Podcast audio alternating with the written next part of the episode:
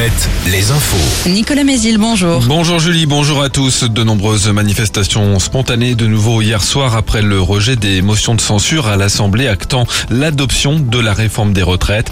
Euh, rassemblement entre autres à Angers, des poubelles ont été jetées de nouveau dans la cour de la préfecture. Les forces de l'ordre sont intervenues pour disperser certains manifestants. De nouvelles actions sont annoncées ce mardi en Vendée, aux Herbiers, en Maine-et-Loire, à des ronds-points, à Angers, Coufflan, Saint-Barthélemy d'Anjou, encore à Cholet. La CGT appelle à renforcer le mouvement de protestation contre la réforme en attendant la journée de mobilisation de jeudi. C'est le cas dans les raffineries et les dépôts de carburant.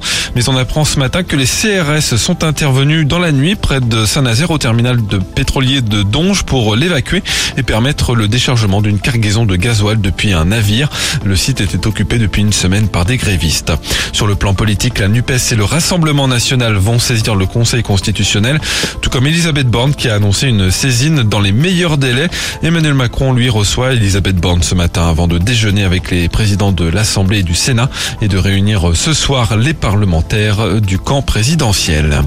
Le début d'un procès fleuve hier devant le tribunal d'Angers. 16 suspects sont jugés pour une série de cambriolages et un trafic de drogue, des faits commis entre 2019 et 2021 à Cholet. L'un d'entre eux, âgé de 22 ans, est déjà connu de la justice et visé par 17 chefs d'inculpation. Le procès doit durer jusqu'à mardi prochain. Le loto a fait trois heureux gagnants au début du mois. Ils ont remporté 2 millions d'euros chacun, dont l'un en Vendée. Particularité de ce tirage, relève le journal Le Parisien, la combinaison gagnante était faite des grandes dates des deux guerres mondiales, comme 14-18, 39-45. L'un des gagnants les a cochés en référence directe à ces événements. Mais pour le gagnant en Vendéen, c'était du pur hasard. L'actualité sportive, le foot, l'équipe de France a un nouveau capitaine. Et c'est Kylian Mbappé. Il occupera sa nouvelle fonction pour la première fois vendredi soir contre les Pays-Bas.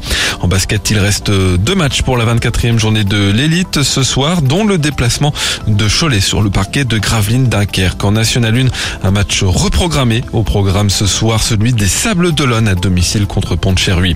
La météo, une perturbation nous apporte un peu de pluie ce matin. Elle laissera derrière elle dès la mi-journée un ciel bien ensoleillé avec encore quelques gouttes possibles. Les maxi autour de 15 à 16 degrés. Puis sur la côte, début des grandes marées.